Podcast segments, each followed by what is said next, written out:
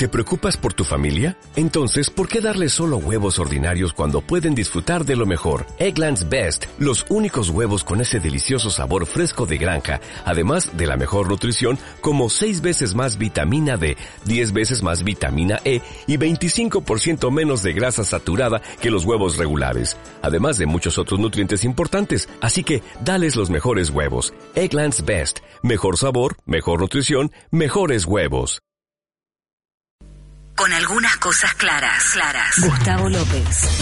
Hasta las 11.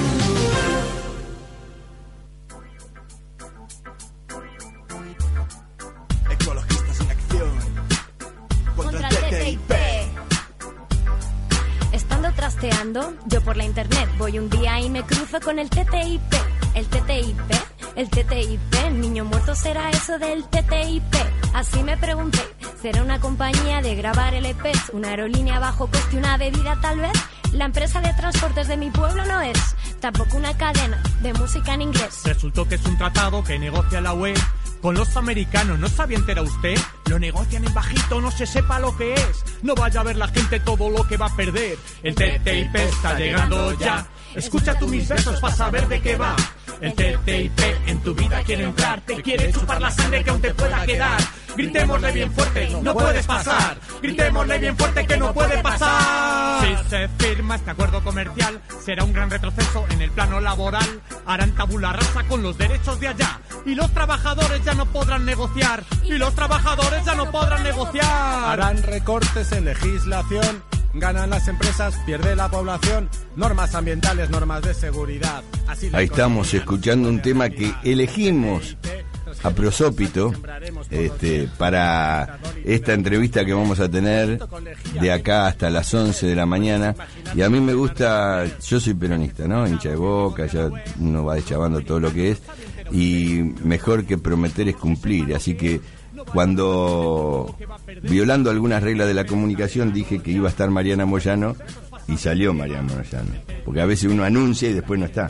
Y también dije que venía un diputado nacional que hacía 60 kilómetros para desde su lugar de, hábitat diario para participar con nosotros y ya está con nosotros. Pero antes que nada, Castor, contanos y contarle a los oyentes qué es este tema que estábamos escuchando.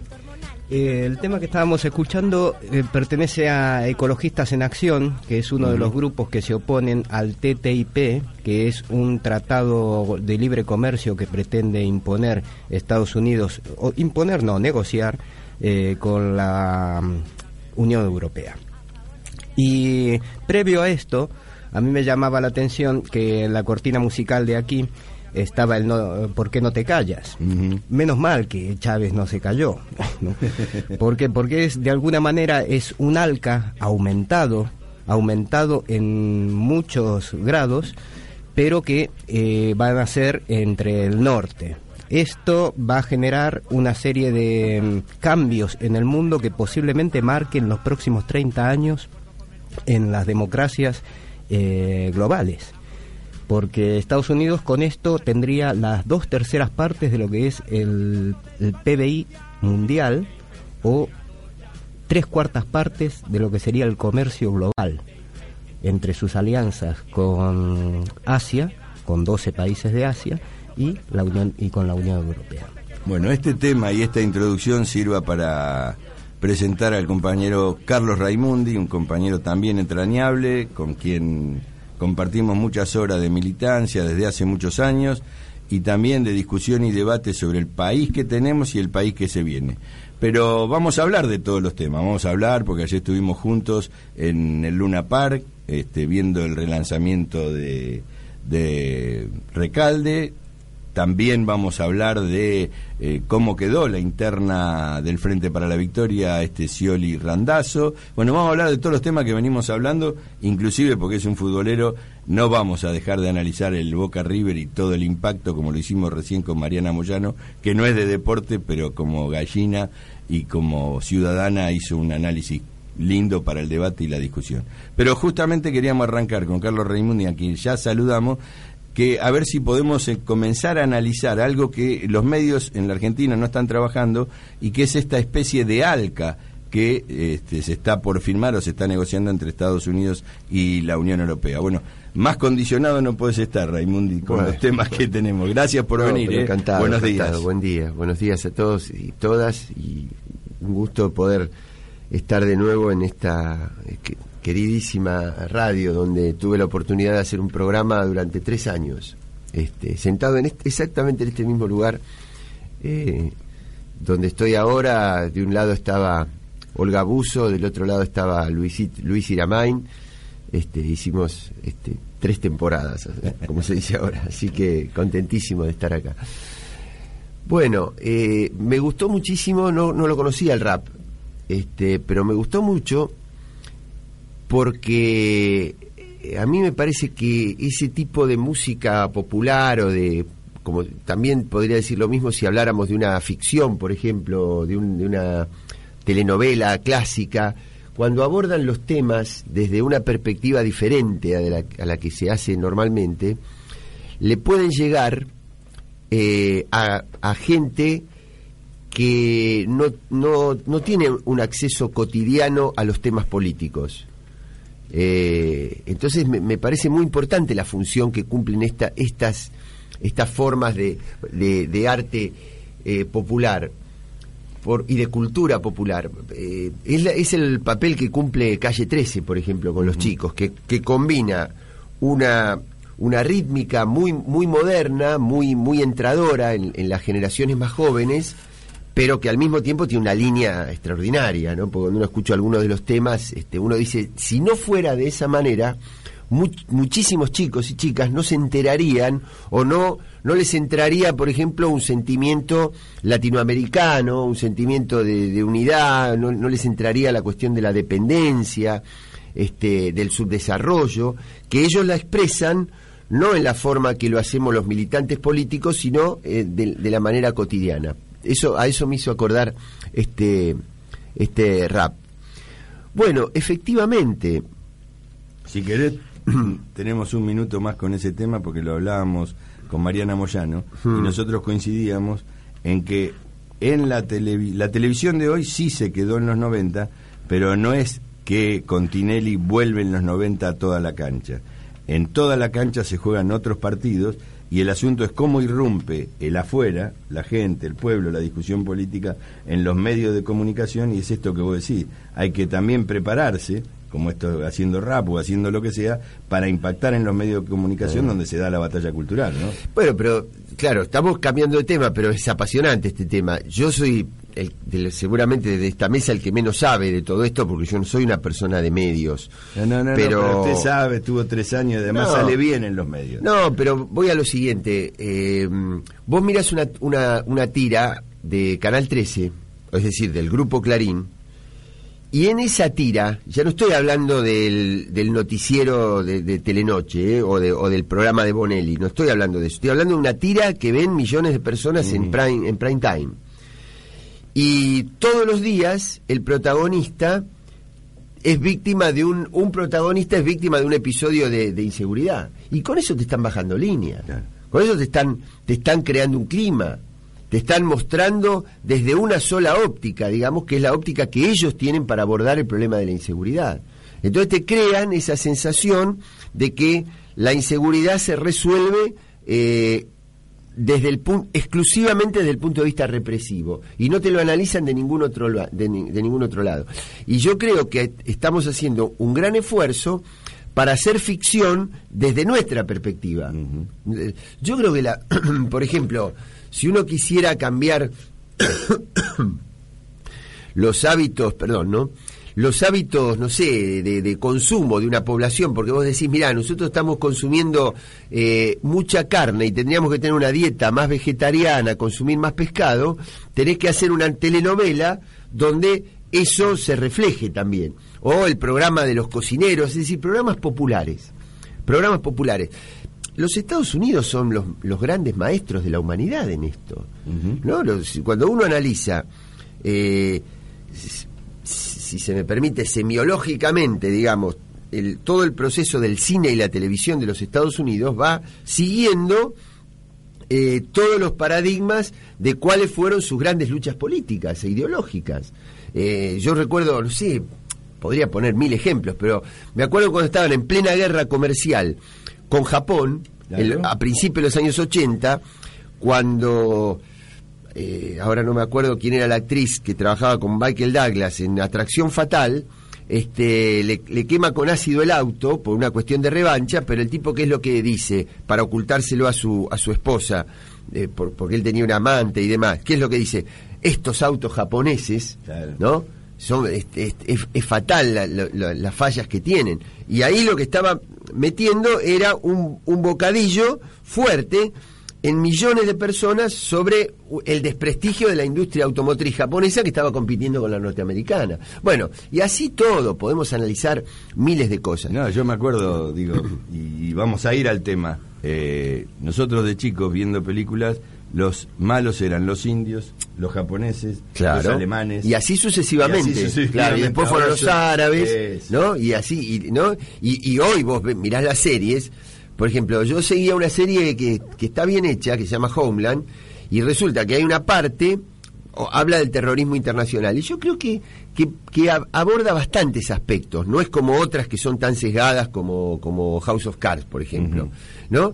Pero hay un tramo que transcurre en Venezuela. Y el, el rol de Venezuela es la protección del narcotráfico.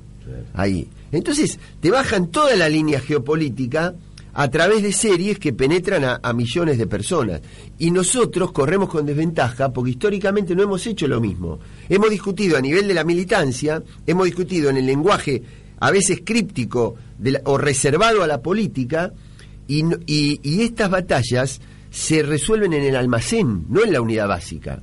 Porque en la unidad básica discute, ya se sabe lo que, lo que discute y a quién convence y a quién no convence. Este, pero el, el problema se resuelve en la cola del colectivo. No, no, en, la, en, el- en la oficina, en el taller mecánico, en, ahí, en el aula de la facultad, ahí se resuelve. a Entonces, veces en la básica no se estudia Claro. cómo intervenir en eso, Bueno. sí, en otro tipo de discusión. Y así como nos muestran esto, volvemos al tema con el cual queríamos arrancar, y que yo mismo lo cambié, este, porque creo que tiene que ver, lo que muestran, esto de los chinos, los japoneses, y lo que ocultan. Nadie discute hasta que los no estalle este tema del Tratado de Libre Comercio entre la Unión Europea y Estados Unidos, que es un tema en Europa que también está tapado. Yo te convoqué, entre otras cosas, con Carlito, con Gustavo López, porque como estuviste una semana ahí en Europa, por ahí este tema... fui a, fui a hablar de este tema. Fui a, a- a discutir, a reflexionar sobre este tema. Mira, acá hay inclusive dos cosas. Una es el contenido del tratado en sí mismo y otra es que el método de discusión es secreto. Este, entonces, eh, ahí hay dos denuncias. Una por lo que dice el tratado y otra es porque no se puede saber lo que dice el tratado. que obviamente se ha filtrado porque ya van por la novena reunión preparatoria entre los Estados Unidos y Europa. Pero mm, ojalá fuera entre Estados Unidos y Europa. Es entre los grandes conglomerados financieros de los Estados Unidos y los grandes conglomerados financieros europeos. Exactamente, Este- el 92% de las reuniones que se han establecido hasta ahora son entre dirigentes europeos y multinacionales americanas. Claro, el- ahí, ahí hay un, un dilema que tiene Europa en este momento, que es el mismo que nosotros vivimos en los años 90, cuando estalla la crisis, finales de los 90, cuando estallan las sucesivas crisis en América Latina, que empieza con la del tequila en el año 94, eh, después de la firma del Tratado de Libre Comercio de, México con Estados Unidos y, y Canadá, después sigue por la fuerte devaluación de Brasil, después se expande a otros lugares de- del mundo que también repercuten aquí, porque se decía que eh, no importa que fuera un país lejano, pero si, si una crisis sucedía en un país emergente, eso iba a arrastrar al resto de los países emergentes. Eh, bueno, nosotros tuvimos esa, esa crisis. Y las recetas que nos daban para resolver las crisis eran una dosis mayor del mismo mal que las había causado, que era la financiarización de la economía. Es decir, hacer depender cada vez más la tasa de ganancia de la circulación de derivados financieros en lugar de hacerla depender de los factores productivos, que son los que generan inversión, eh, producción y empleo y consumo. Digamos, se habían cambiado los paradigmas completamente. Y Europa hoy está viviendo lo mismo. Entonces te dicen, estamos en crisis. Entonces, cómo el mercado europeo no puede eh, consumir toda la producción de las fábricas alemanas, que es la única economía europea que sigue creciendo, eh, tenemos que expandirnos. Y el, y el único que nos puede eh, salvar de esa situación de crisis es si ampliamos los mercados. Obviamente desde la perspectiva empresaria. Nosotros en América Latina hicimos otra receta, que es volver de alguna manera al capitalismo del desarrollo, al capitalismo productivo, no, no, no te diría al socialismo del siglo XXI, que sería el paradigma bolivariano, venezolano, pero a una fase intermedia, si vos querés, este, eh, mucho más vinculada con la producción, con, el, con, el, con las fuerzas de trabajo, es decir, con una economía eh, de escala humana y no de escala financiera. Eh, entonces, este... De todas maneras, ahí déjame que te sume un aporte más. Lo que también queda oculto en los medios de comunicación son cosas que por ahí en las revistas de economía se, se conocen. Es que empresas como petroleras como la, la British Petroleum o, algo, la Shell tienen una rentabilidad más grande que muchos países, que más de 200 o 300 países del mundo. Por eso no es descabellado desde el punto de vista de ellos que ganan más que lo que, que la rentabilidad que tiene un país, teniendo la Shell, por ejemplo, no tiene más de 200.000 trabajadores y su rentabilidad es más importante que la de muchos países del mundo que además tienen que sostener problemas sociales, atender a problemas sociales, problemas políticos, resolver cuestiones de energía, cuestiones de seguridad alimenticia y un montón de cosas más. Por eso desde la visión, y es, es importante, y yo le quería que le dedicáramos un tiempo a esto, y va a haber que profundizarlo más, porque esto de alguna manera, este gobierno de las multinacionales, que en alguna película de ciencia ficción se ven, también nos va a impactar a nosotros. Vos, por supuesto. Estoy tomando las palabras que vos decís de cómo Latinoamérica eh, resolvió o intenta resolver lo que pasó, pero también cómo se puede prevenir ante esto. Bueno, mira, eh, te doy tres datos duros, digamos. Uno lo viene planteando la presidenta en varios discursos a, lo largo de, de, los últimos meses. Eh, el, el volumen de endeudamiento público de los estados es 2.86 superior, es decir, casi tres veces el PBI de los estados. Es decir, cuando uno ve la riqueza que han construido los, los países, la riqueza mundial y el nivel de endeudamiento financiero que tienen los estados, el endeudamiento es tres veces superior a la riqueza.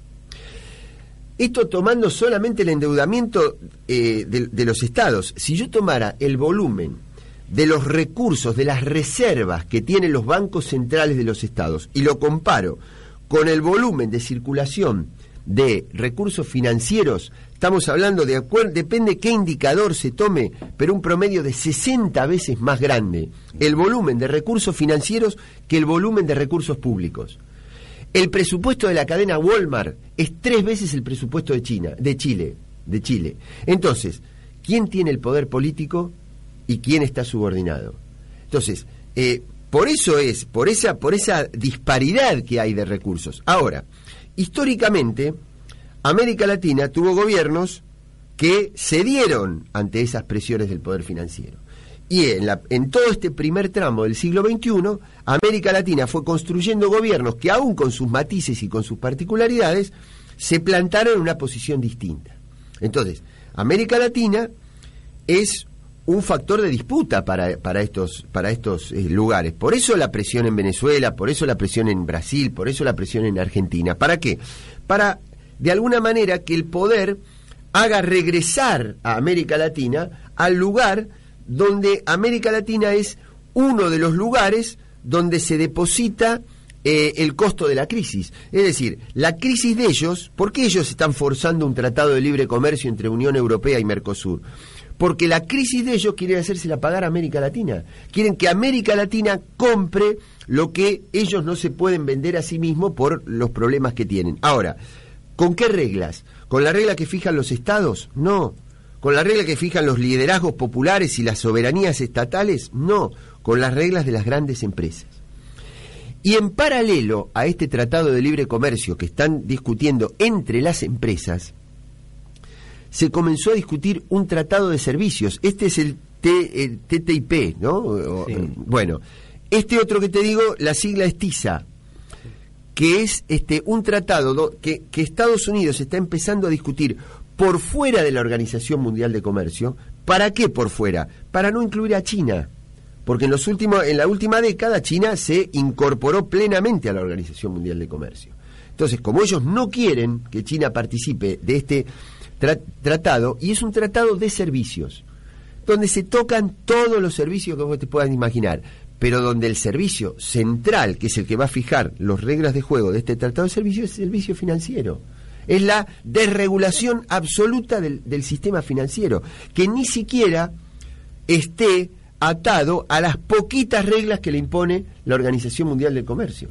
Entonces, este, ahora, todo esto no, no entra en el saber popular. Es una cosa absolutamente críptica, te lo van a dar llave en mano. Claro. Este, y, y para eso necesitan eh, otro tipo de gobiernos en América Latina, porque lógico, cuando vos haces un arreglo así, digo, como ellos están viendo la emergencia, de- el, el emergente de China, y cómo China hoy es el principal inversor en, en África, es el, es, está ahí como principal inversor en América Latina, cuando está teniendo tratados de libre comercio y acuerdos comerciales como los que, no tratados de libre comercio, sino acuerdos de inversión y acuerdos comerciales como los que ha firmado con Brasil, que ha firmado 32 acuerdos, este, no, no, solamente con, con Argentina y demás, ellos disputan eso, porque a China la ven muy aliada con el bloque de Rusia, disputan eso haciendo este otro tratado. Ahora, si Estados Unidos y Europa lograran manejar un porcentaje muy elevado del comercio mundial, a América Latina no le quedaría otro remedio que sumarse a eso. Eso es la perspectiva de ellos, ¿no? Y por eso lo... Está bien, y te interrumpo, te Sí. interrumpo porque nos comimos una, tamba, una tanda, Noelia, te la dejo que pegue las dos tandas, este, pero te dejo una pregunta abierta, ellos necesitan otro tipo de gobierno. Lo que está pasando en Brasil con Dilma Rousseff, lo que está pasando en Chile con Bachelet, y la perspectiva de una interna, y ya te meto en el tema nuestro, Scioli Randazo, y no Cristina Fernández de Kirchner como presidenta, porque no va a ser más presidenta. Eh, ¿Cómo ves vos que se va a poder contrarrestar ese, ese, ese avance o esa intencionalidad que tienen las multinacionales Estados Unidos y la Unión Europea? Fácil la pregunta, ¿eh? Pensá un rato. Una pavadita.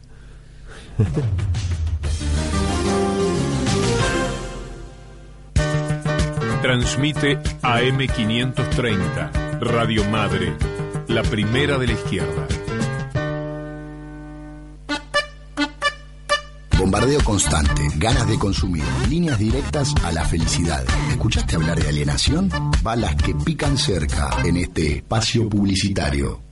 Comienza la quinta edición del concurso Nanotecnólogos por un día. Si tenés entre 16 y 20 años y te interesan la ciencia y la tecnología, no podés dejar de participar. Presenta de forma individual o grupal una monografía, un video o un proyecto de desarrollo y aplicación sobre nanotecnología. Si ganás, vas a visitar un laboratorio y tu escuela puede recibir hasta 24 mil pesos. Tenés tiempo hasta el primero de septiembre. www.nanoporundía.org. Tenemos patria. Presidencia de la Nación.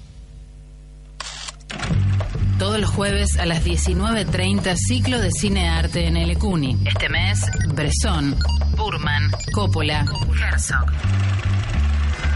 Consulta nuestra agenda en www.nuestroshijos.org.ar. Espacio Cultural Nuestros Hijos, Avenida del Libertador 8151. Fin de espacio publicitario. Pensamiento nacional, heroísmo maternal, revolución cultural. Escucha a tu madre, escucha su historia. 9 de julio de 1996. Durante el atardecer anterior al Día de la Independencia, 13 madres ingresan sigilosamente a la Catedral Metropolitana con la intención de permanecer allí toda la noche y presenciar al día siguiente el tradicional Te Deum, encabezado por el presidente Carlos Menem. Su intención es orar delante de las máximas autoridades políticas y eclesiásticas por los humildes y los desocupados que luchan por trabajo digno en Utralcó y La Quiaca. A las 18 horas del jueves 8, el párroco a cargo del templo, alegando que esa es su casa, le comunica a las madres que va a proceder a cerrarlo y que deben marcharse. Las madres agradecen la invitación, pero se quedan adentro.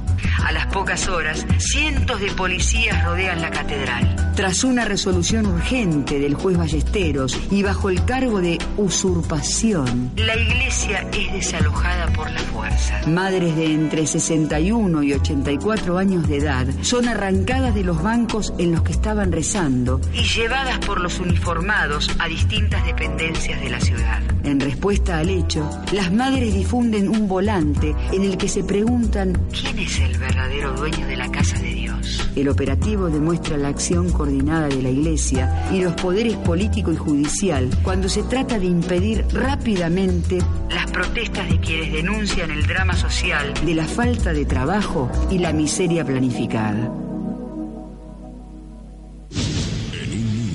Los gobernantes de las potencias mundiales necesitan dar explicaciones. Amigos, nos encontramos en la era de la sobreinformación. Escribinos en Facebook o en Twitter. Para saber quiénes somos, tenemos que comprender cómo estamos conectados.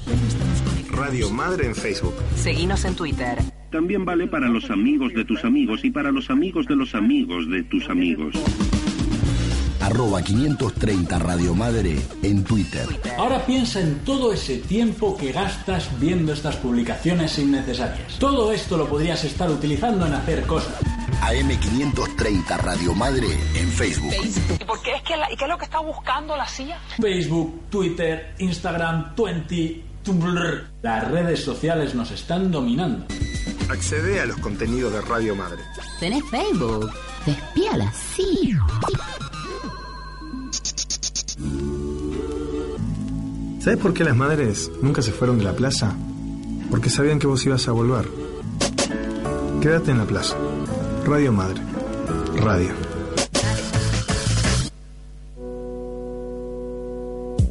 En esos días tumultuosos de los cinco presidentes, ¿no? 2001, eh, era presidente Rodríguez A. Y me acuerdo, yo estaba en el departamento en Buenos Aires y tenía todo el, el televisor prendido, porque como, todo, como todo, cada cinco minutos pasaban cosas, teníamos el televisor prendido permanentemente para ver qué pasaba. Y Kirchner había venido acá a la casa de gobierno. Y yo estaba en la cocina y de la cocina miraba el, el televisor. Y me acuerdo que todos los que venían a la casa de gobierno por uno u otro motivo tenían ese micrófono abierto, que era una suerte de ágora, ágora mediática, y donde uno se paraba frente al micrófono y decía algo. Y ese día Kirchner había venido acá, bueno, a hablar con Sá, o no sé por qué te había venido. Y salió y todos los periodistas le preguntaron. Y uno le preguntó, ¿vas a ser candidato a presidente? Sí, voy a ser candidato a presidente. Dijo, y es mi derecho que estaba en la cocina de- del departamento en Buenos Aires. Y le digo, este se volvió loco, digo, ¿viste? Pero el 25 de mayo de 2003 me sentí absolutamente casi como protagonista de una película. Me parecía que estaba en una película, porque, a ver, eh, que esa misma persona, 30, a 30 años exactos, porque no era, eh, fue el 25 de mayo de 1973, haya estado en la plaza gritando como un militante, eh, tenía en ese momento 23 años. Y después, 30 años después, con todo lo que porque además con todo lo que pasó en los 30 años, no era que en el país se fue todo maravilloso, estaba todo divino, estábamos en Suiza. Era casi una película. Radio Madre. Piensa por un segundo. ¿Por qué el puertorriqueño que reside en Estados Unidos gana sobre 35 mil? ¿Y por qué aquí el puertorriqueño gana menos de 20 mil? Y vive al borde de la pobreza. Y todavía crees que no te afecta, la colonia te cuesta dinero. Vota no a la colonia. Decide, reclama, actúa. Boricua ahora es.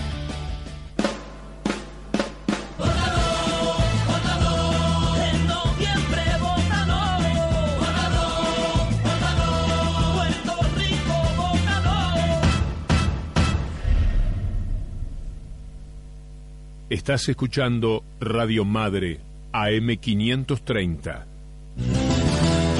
Estás escuchando con, con algunas cosas claras con Gustavo López. Gracias, Noé, gracias, Florencia. ¿Por qué no nos pone un poquito en la cancha? Porque nosotros nos entusiasmamos discutiendo este, y debatiendo con Carlitos Raimundi, que lo tenemos acá en el piso con mucha alegría. Este, lo mismo nos pasó con Moyano, porque es una semana, como yo titulé, una semana rara en un mundo difícil. Pero bueno, contanos, decir la temperatura, todo, ubicano en la cancha. Era Mariana Moyano, ¿no? ¿Qué dije? No, porque Moyano, viste que hay Ah, mucho Moyano. bueno, no, no, no. bueno. Ya me Para aclarar. ¿viste? Sí, sí, Mariana Moyano. Estamos entonces en Radio Madre AM530, que también se puede escuchar por internet, radiomadre.org. Y ahora a las 10.35, ya 22 grados de temperatura. Estamos en Con algunas cosas claras, el programa de Gustavo López, hoy conducido por Néstor Picone hasta las 11 de la mañana. Sí, y ahora le vamos a dar, son 10 y 35, decías vos. Bueno, hasta las I 45 para respetar el modelo de Radio Madre, que I 45 pone una tanda. Así que tenemos 10 minutos, Carlito Raimundi. Este, ya hablamos del Tratado de Libre Comercio y esta cosa oculta que mantienen las multinacionales. Bueno, si no lo escuchaste, no va a ser fácil que lo sinteticemos porque es un tema que está escondido. Pero decíamos, decía Carlos, que todo este realineamiento de Estados Unidos, las multinacionales y la Unión Europea también tiene desde ellos un destino para Latinoamérica. Tiene una función que debería cumplir Latinoamérica en ese esquema que ellos plantean, que no es el que justamente Cristina Fernández de Kirchner y muchos líderes latinoamericanos llevaron adelante durante este tiempo. Y lo que yo le preguntaba a Carlos que cómo ve él este realineamiento que se está viviendo en Latinoamérica con una Dilma Rousseff que tiene unas características diferentes aparentemente a lo que se vivía hasta hace no más de un año, este Bachelet en, en Chile y lo que se viene con nosotros que esta semana conocimos de que la opción que tenemos para el Frente para la Victoria, por lo menos de lo institucional presidenciable, es Randazo Scioli. Bueno, lo primero que se me ocurre es ver si América Latina, que está tan presionada en este, en este sentido, puede recomponer, puede recuperar el, clima político del año 2005 que estaba fundado en ese trípode tan potente de eh, Hugo Chávez, Lula da Silva y Néstor Kirchner. Ahí tenés a Lula, que ya no es presidente, y los otros dos líderes que la fatalidad hizo que no los tengamos más físicamente. Entonces, ¿cómo se puede recomponer eso? Yo sé que la situación de América Latina de 2015 no es exactamente la misma de 2005, pero me refiero en términos de potencia política, eh, ¿no? Donde vos tenés algunos elementos a favor y otros que hablan de una especie de, de, de, recuperación de la política imperialista sobre el, sobre el continente. La formación de la Alianza para el Pacífico, por ejemplo, eh, el golpe que triunfó de la derecha en Paraguay, donde teníamos a Fernando Lugo y ahora tenemos a Horacio Cartés que representa lo, los intereses opuestos a los intereses sociales de Lugo. Y si bien Paraguay no es un país de dimensiones en sí mismo significativas, pero está puesto en un lugar donde puede operar como enclave de los Estados Unidos en el cono sur. Eh, hoy Fernando Lugo es el que más mide, paradójicamente, el que más mide para la próxima elección presidencial. Está recuperando con una, con una velocidad tremenda la imagen.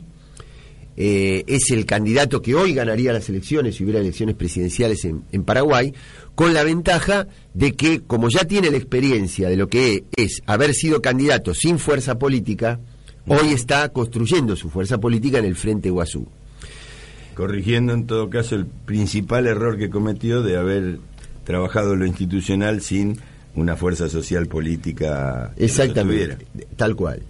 Eh, en Uruguay estamos, estamos como aquel chiste que era uno que le habían puesto una pierna, le habían, le habían implantado la pierna pero mirando para el otro lado, entonces no podía salir por, por del hospital porque daba un paso para adelante y el otro para atrás.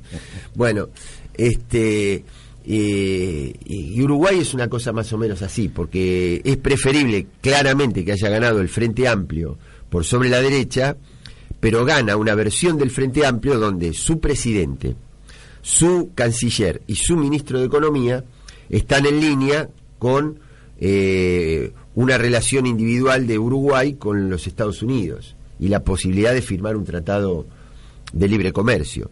Yo creo que esto lamentablemente es así porque, mm, porque Brasil y Argentina no fuimos capaces de ofrecerle tanto a Uruguay como Paraguay una alternativa de desarrollo eh, que fuera preferible para ellos frente a lo que le está ofreciendo, como siempre ha hecho, tentadoramente los Estados Unidos, haciéndoles creer que si negocian con ellos les va a ir mejor que si se integran con nosotros.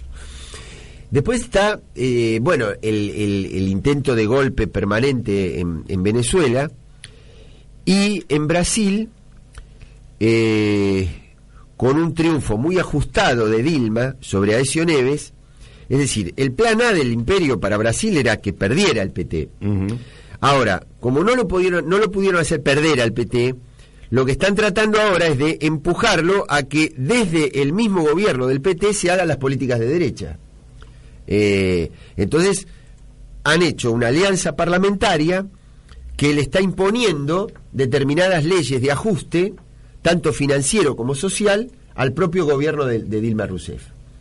Eh, ¿Para qué? Para retrasar eh, el, el papel que Brasil podría jugar en la integración latinoamericana y en los BRIC, ¿no? Este, haciéndole a, a- apoyar en, Los BRIC no damos por sentado que todo el mundo sabe todo, así que Brasil, Rusia, Rusia, India y Sudáfrica y, y China, perdón, y Sudáfrica. Que es la alternativa económica Claro, es el segundo escalón, digamos, de países de, de- de potencias y, este, eh, económicas en el, en el mundo. La atención va a estar dada permanentemente ahí por Estados Unidos y la Unión Europea para que no ni, ni Grecia ni ninguno se pase a los BRICS. Pero el problema es que una desaceleración de la velocidad económica de, de Brasil y de la velocidad social de Brasil nos impacta de doble manera. Una, en el eje geopolítico, porque disminuye la potencia que Brasil tiene en ese lugar con, los, con, estos otros países a nivel internacional.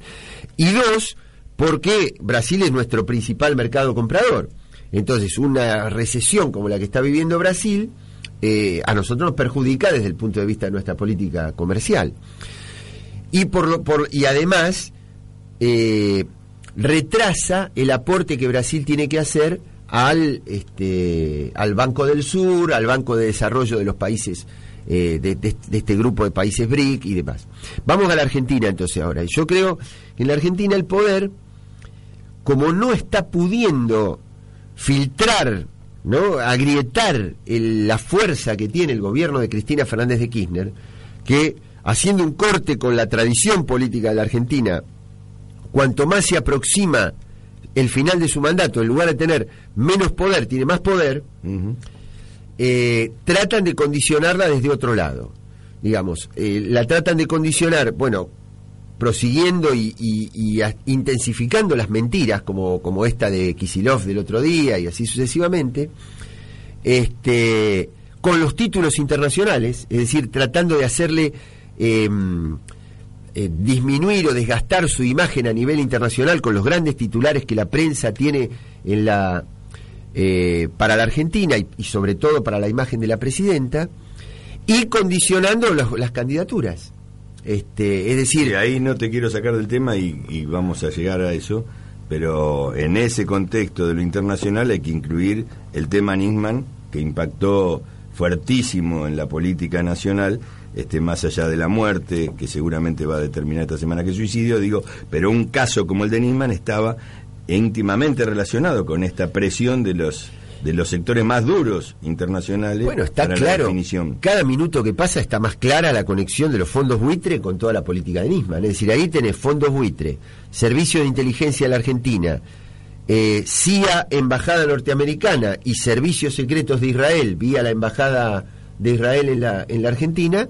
eh, hay un, ahí, ahí había un núcleo político muy fuerte, geopolítico me animo a decir, que intentaba eh, directamente la, la destitución de la presidenta, porque no era una denuncia cualquiera, era todo este conglomerado de intereses internos e internacionales que estaba diciendo que la presidenta dirigía un plan criminal. Bueno, todo eso quedó afortunadamente eh, desbaratado, pero nos pasamos cuatro meses eh, en ese en ese Plan criminal de encubrimiento era el título que tiró Nisman en Canal 13 y era lo que quería llevar a lo largo de su tiempo. Pero te interrumpo porque vamos a respetar la tanda y 45, Nove me dice que sí, Nahuel Bianchi también, todos contentos porque vamos a entrar y 45 con la tanda de Radio Madre, pero no le saque la cola a la jeringa. No, no, por eso. tenemos que llegar a Randazo. Bien, nos queda eso para el, para el último tramo. Dale. Dale, nos vamos a la tanda.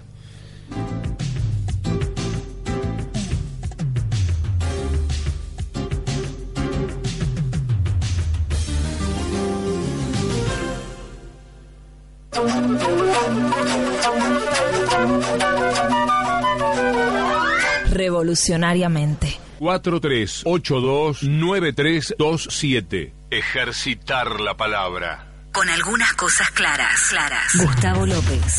Hasta las 11.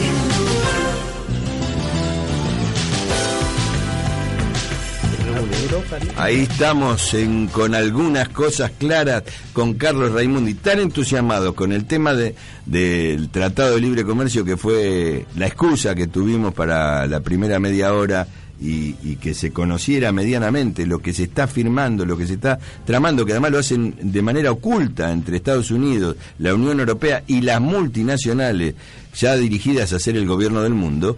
Este, y lo que no se sabe ni en Europa de esos tratados, que- porque se hace de manera este, oculta, como decía, y menos el impacto que puede tener en la Argentina.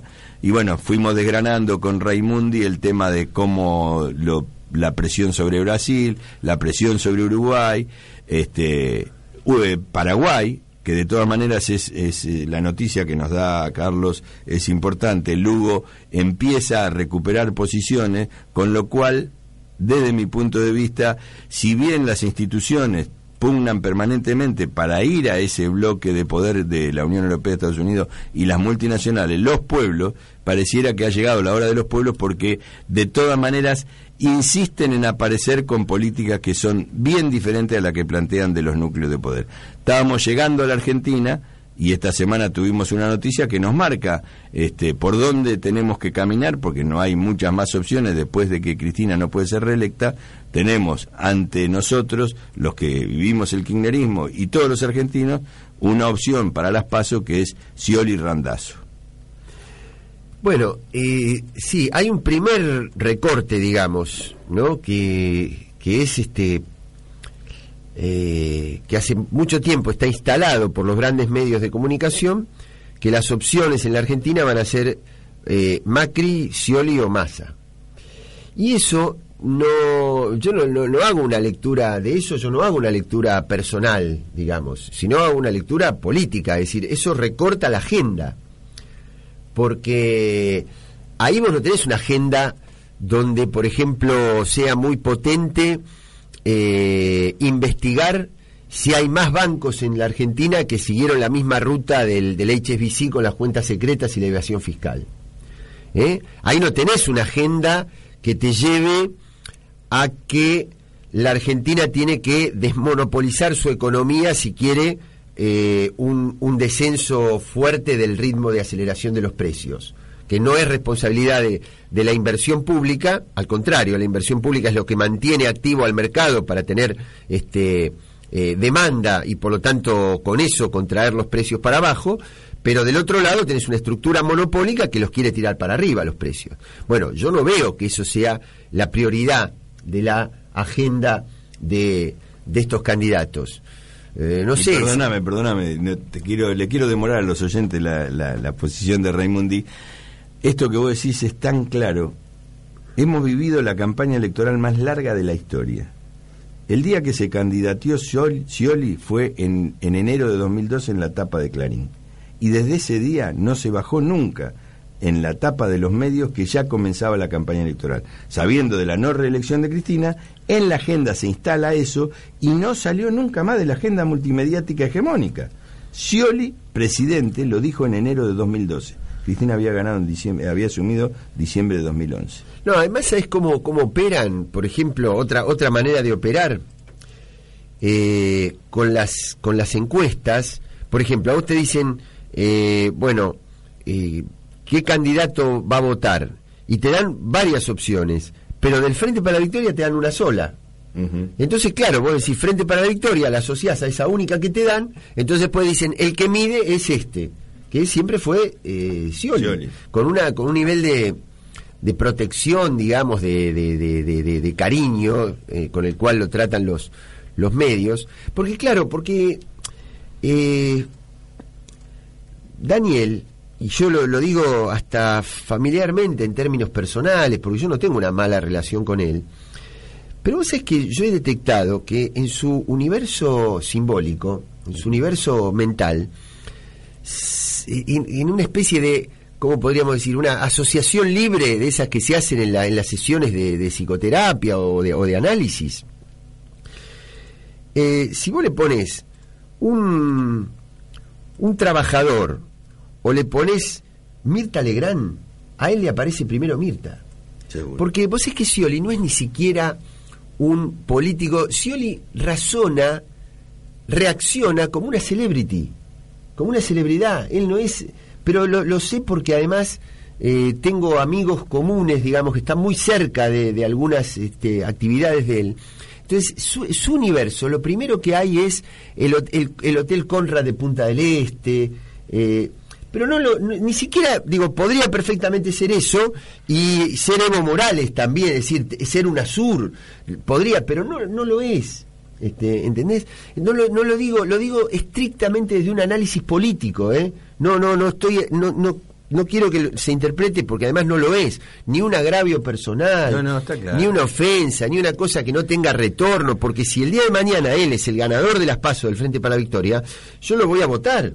Eh, lo digo con la misma claridad que digo lo otro, pero lo que estoy diciendo es cómo hacer para que eh, estas candidaturas tan sesgadas que tenemos no nos sesguen también la profundidad de la agenda.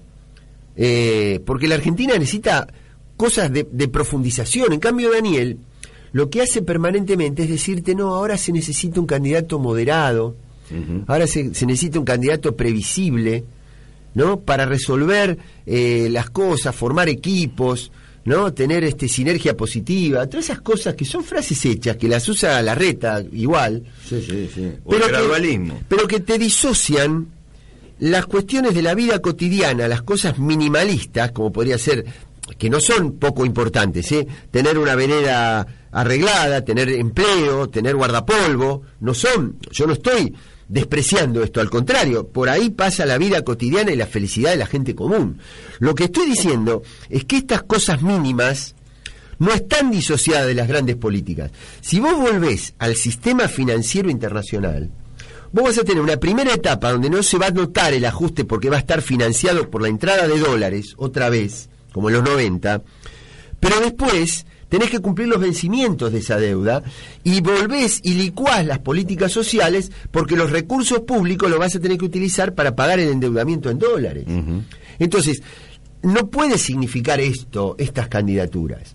Entonces, yo siempre, yo adelanto, esta es una posición estrictamente personal, después la conversaremos en nuestros ámbitos de reflexión política, pero yo creo que hay que hacer mucha fuerza para que este eh, para que no se sienta como que en el frente para la victoria va de, de- eh, va en un camino como si fuera en un, en un embudo hacia este que no hay más remedio que sea un hombre como Scioli el candidato ¿entendés? Y Bueno, un título para el randazo también.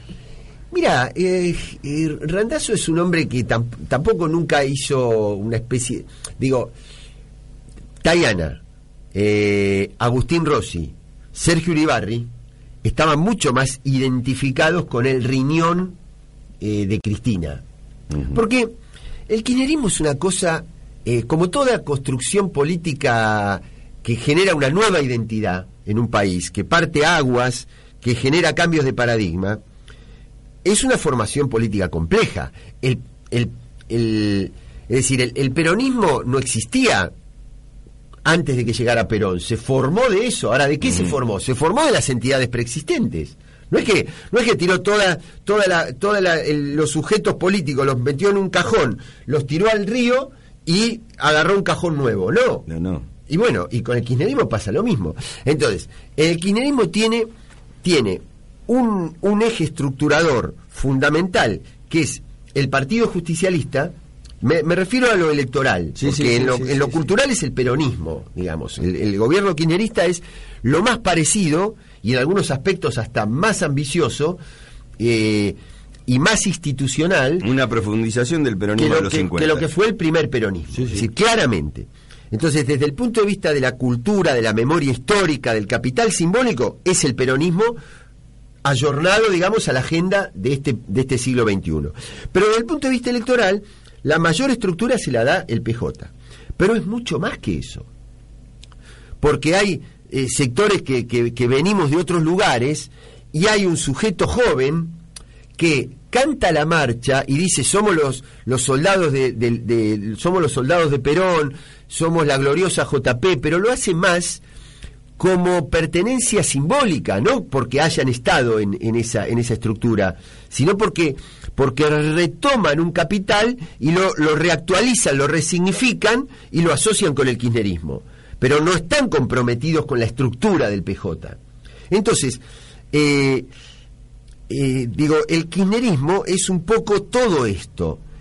Y ni Scioli ni Randazzo expresan esta novedad. Expresan más su pertenencia a y su y su y el apoyo de las viejas estructuras. Por ejemplo, te dicen Darío Justosi se acaba de ir del Frente para la Victoria, se fue al masismo. Y ahora deja el masismo y ¿dónde viene? A Scioli. Eh, Juanjo Álvarez, dualdismo, peronismo duro, justicialismo duro, ideas más cercanas a, a la derecha y al Tata Joffre que a, Sí, sí, que a. Kicillof. Muy pegado a la inteligencia. Bueno, por eso. ¿eh? Ahora, se pelea con el masismo. ¿Dónde va? Al sionismo. Yo nunca escuché a Hugo Moyano, por ejemplo, decir de Daniel Scioli las mismas cosas con las que vitupera contra Cristina. Entonces yo no sé si dentro de un año Scioli es presidente y no hay una, un regreso, digamos, de esa, de esa estructura que hoy es una de las más feroces opositoras al gobierno. ¿Pero por qué digo feroces? Porque si está por decretar un paro general para junio, para desgastar al gobierno en plena elección, ¿eh? entonces, ¿cómo puede ser que gente que quiere que Cristina sea lo peor, vea con simpatía la candidatura de, de- de Daniel Scioli. Ahora, Randazo aparece, es una cosa rara, porque aparece, no aparece con la misma tenacidad de Uribarri, de Tayana, de, de, de Rossi, o de lo que fue Julián Domínguez cuando todavía era candidato a presidente, pero aparece como la polarización con Scioli. ¿Entendés? Entonces, ahora, ¿cómo se va a dirimir eso? Bueno, yo creo que es muy prematuro, porque yo quiero ver también eh, los equipos, los programas, la agenda, el tono, un montón de cosas de campaña. Este, ahora, yo no creo, te digo la verdad, me adelanto, tal vez sea imprudente lo que digo, pero lo digo desde la buena fe y desde la posibilidad de rediscutirlo, no, no, no, lo, no lo digo como una cosa cerrada, pero sí creo, si vos me preguntás ahora, yo digo, yo creo que tenemos que hacer todo lo, todo lo posible para que eh, la imagen electoral y pública del Frente para la Victoria no sea Daniel Scioli. Eh, porque representa otras cosas. Porque cuando tuvo que discutir, pues digo, y termino porque ya estamos en la hora. Sí, estamos en la hora. Digo, ¿qué, qué cosa está en el ADN de, de Cristina? Que cuando se tuvo que plantar con el poder mediático, se plantó de una manera. Que cuando se tuvo que plantar con el poder rural, se plantó de una manera. Y yo sinceramente analizo la gestión de Scioli frente al poder rural de la provincia de Buenos Aires y frente al poder mediático nacional y no lo veo plantarse de la misma manera. No lo veo en UNASUR defender a Maduro de las presiones del imperio como lo hizo Cristina. Entonces, este, ahora vos me decís, eh, ¿Randazo sí es eso? Bueno, ahí yo tengo un interrogante y creo que hay un- una cosa a construir.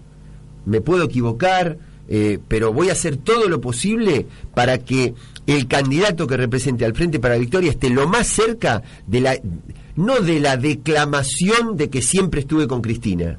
Porque si es por eso, Scioli estuvo desde antes que yo con Cristina. Claro, claro. Así que si es por eso, ahí, ahí perdí yo. Bueno, este Ahora, fue- el este- tema no es declamar que estoy con Cristina, el tema es plantarse frente a los poderes como se planta Cristina, ¿no? Este fue Carlitos Raimundi que nos ilustró sobre la situación mundial, cómo esa situación mundial impacta y le da un rol a Latinoamérica que nosotros no aceptamos y rechazamos, y esta encerrona este, en la, a la cual nos someten y que vemos cómo salimos. Yo me quedo con un par de definiciones cuando le preguntamos lo mismo a, Mariana Moyano, decía, mamá se fue, se va de viaje.